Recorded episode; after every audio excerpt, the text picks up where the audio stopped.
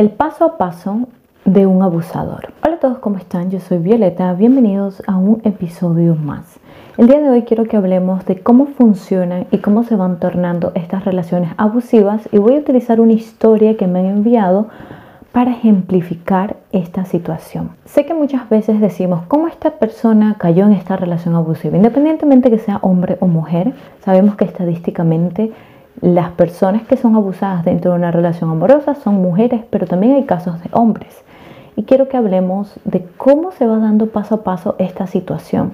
No en todos los casos es exactamente igual. Tener en cuenta de que una relación abusiva no se convierte abusiva de un día para otro. En la primera cita no te golpean, en la primera cita no te intentan controlar, sino que esta ganancia o este desnivel entre el control y el controlado se va dando poco a poco.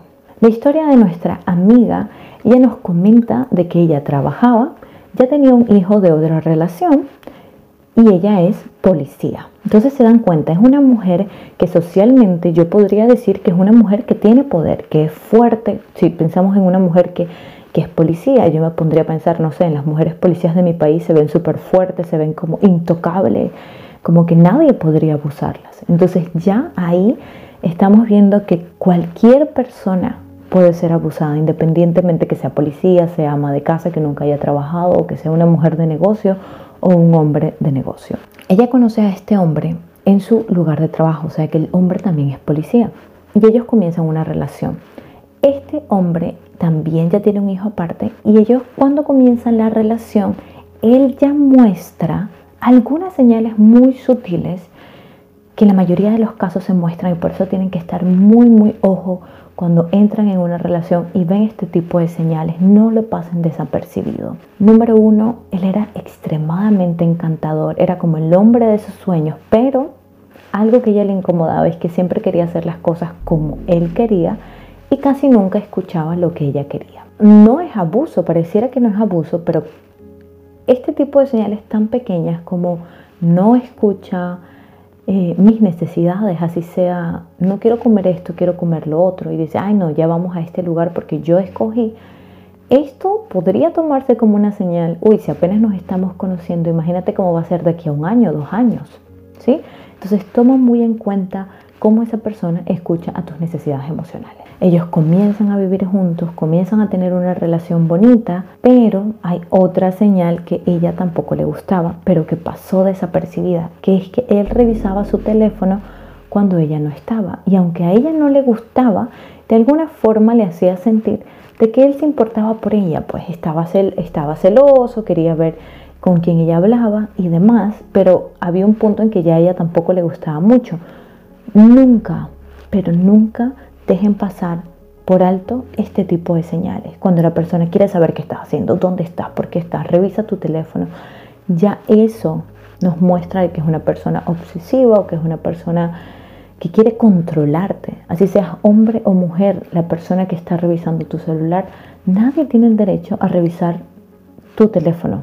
¿sí? Y se los he dicho, yo no estoy tampoco de acuerdo que dentro de una relación estemos divididos aparte y mis cosas son mis cosas y las tuyas son las tuyas, ¿sí? Porque para mí una relación es un trabajo en equipo, tiene que haber transparencia, pero yo no debería estar escondiendo nada y tú no deberías de estar buscando nada, porque supuestamente somos una pareja y nos hemos escogido porque confiamos en los valores uno del otro. Entonces, segunda señal importante, revisa su teléfono. Ahora, con el tiempo, ya que comienzan a vivir juntos, ella, después de mucho tiempo, decidió revisar el teléfono de él Ahora se viraron los papeles y ella se da cuenta de que él sí está chateando con otras personas y que tenía planes para encontrarse con estas personas.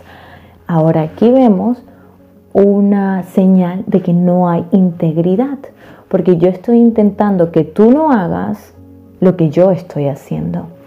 Esta señal se ve muchísimo también, por ejemplo, cuando yo te engaño, pero no quiero que tú me engañes cuando yo te engaño, pero es por tu culpa. Si ven este patrón y se repite mucho en los hombres, ¿por qué? Por, la construcción social y muchas veces la parte educativa. Al hombre se le da mucha esta permisión también, son mucho más permisivos, el hombre entre más mujeres tiene es, es más hombre, la mujer si tiene más hombres no es bueno, O siempre, como este dicho dice, el ladrón juzga por su condición. Entonces muchas veces cuando esta persona está como muy intensa, que no quiere que le engañe, quizás está juzgando por su condición y esto era lo que estaba sucediendo con esta persona. Porque la tercera señal te está controlando, pero él sí quiere tener permisión de hacer lo que él quiera. Ahora, en este caso, ella no reclama, que es un gran problema no hablar sobre el tema, pero ella no reclama, pero se siente muy triste porque él había dicho que tenían que prometerse lealtad, porque ya habían tenido un matrimonio fallido ambos y estaban intentando construir esta relación amorosa. Entonces aquí nos damos cuenta que es una persona deshonesta también, que me quiere controlar y que no escucha mis necesidades emocionales. De allí entonces pasamos al siguiente punto. Cuando la persona ya, eh, tú le permitiste o esa persona ya se da cuenta de que puede hacer lo que quiera, de que se da cuenta de que tú te has dado cuenta que te engaña pero no dices nada, entonces poco a poco se va dando cuenta de que puede obtener mucho más control en la relación.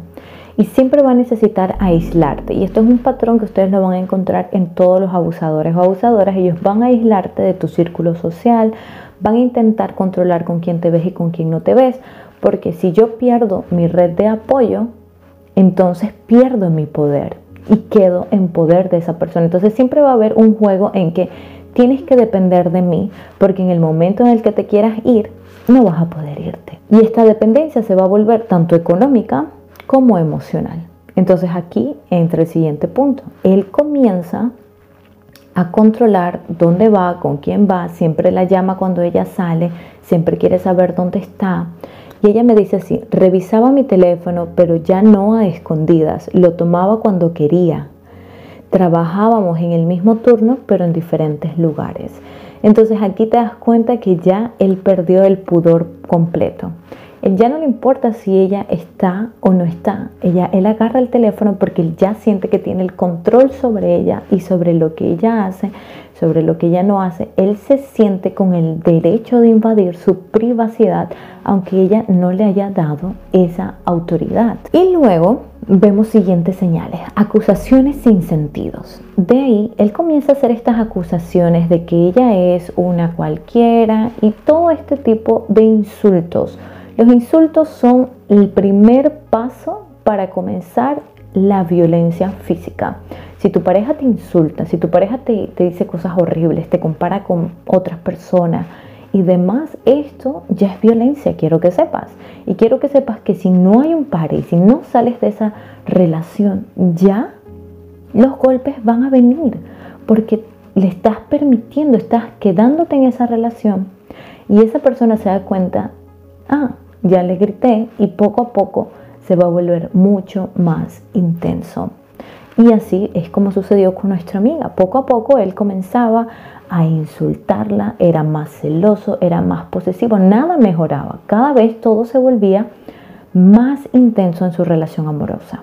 La insultó de lo peor, pero tan mal, la comparó con su expareja, él con su, la expareja de él, y la hizo sentir tan mal que ella dijo, ¿sabes qué? Ya no me importa esta relación, ya no me importa lo que diga porque yo soy fiel, yo soy buena, yo intento darlo todo en la relación, pero aún así yo continúo siendo una cualquiera para él.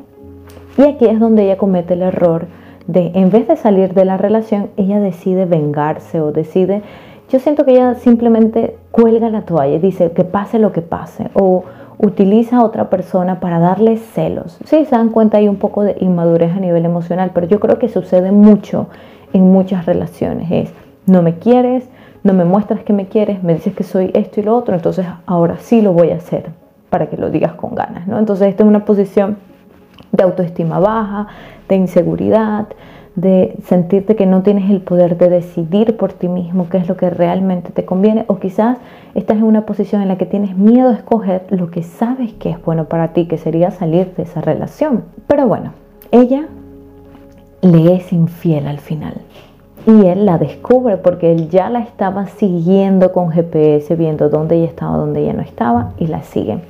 Ella se arrepiente y como se dan cuenta, la, mayoría de los casos, en muchos casos, no digamos la mayoría, pero en algunos casos, cuando la persona es descubierta o la persona es infiel, tú caes en una posición de culpabilidad donde aceptas cualquier cosa dentro de la relación amorosa y ahí tú estás sin armas.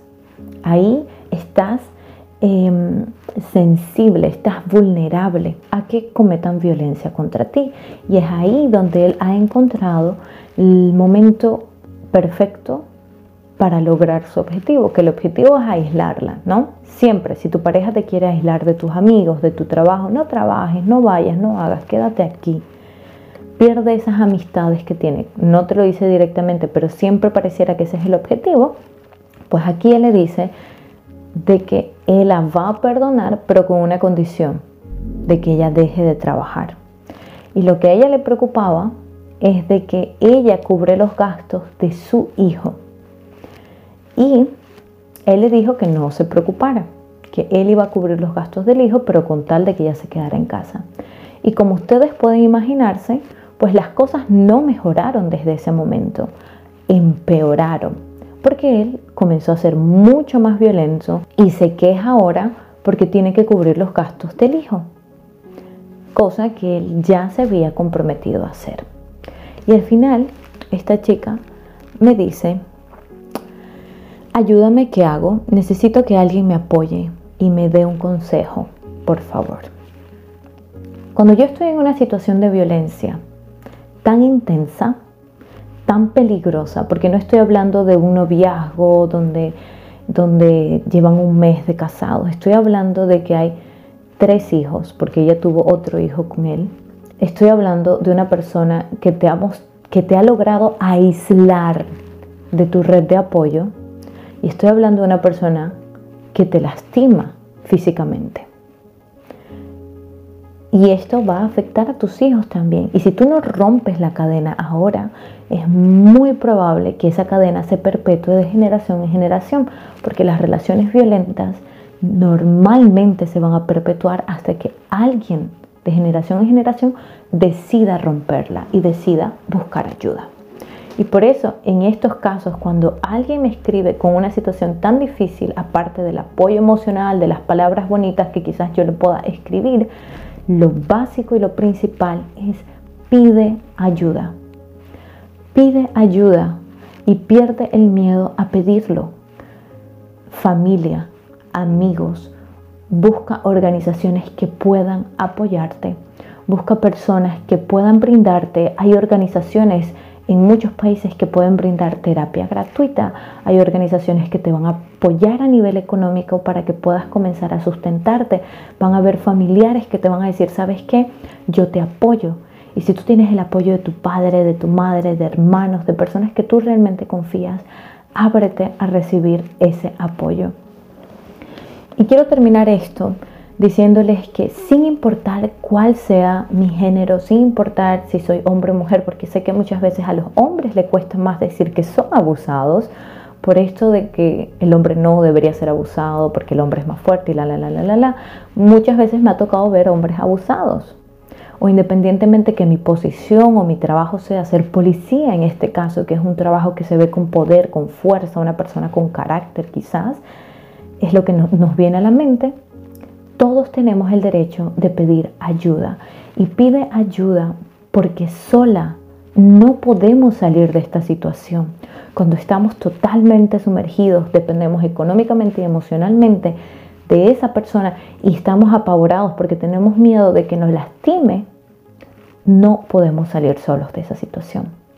Y bueno, me siento muy feliz porque después recibí algunos emails diciéndome que ya tenía su cita para ir a un lugar a recibir apoyo para la mujer maltratada. Y esto me emociona porque es el primer paso para comenzar un nuevo camino. Y sé que después de estos pasos, después de salir de una relación abusiva, hay muchas heridas que sanar y hay muchos miedos que vienen porque te toca muchas veces enfrentar esto de criar a mis hijos sola o solo. Pero créeme que se puede lograr. Lo podemos lograr y es importante que te rodees con personas que quizás han pasado una experiencia parecida, que quizás estén criando a sus hijos solos, para que te den consejos, para que veas sus tácticas y para que puedas aprender de cómo ellos lo han hecho. Y siempre les digo, no dejes de invertir en ti, no em, desvalores o minimices tus heridas emocionales, intenta sanarlas para que tus hijos no repitan la misma situación. Pero bueno, yo soy Violeta Martínez, espero que te haya gustado este episodio. Les dejo todas mis redes sociales en la caja de descripción. Si te gusta este tipo de contenido, deja tu like, suscríbete, compártelo con alguien que sabes que pueda ayudarle. Y bueno, nos vemos en un próximo episodio. Chao.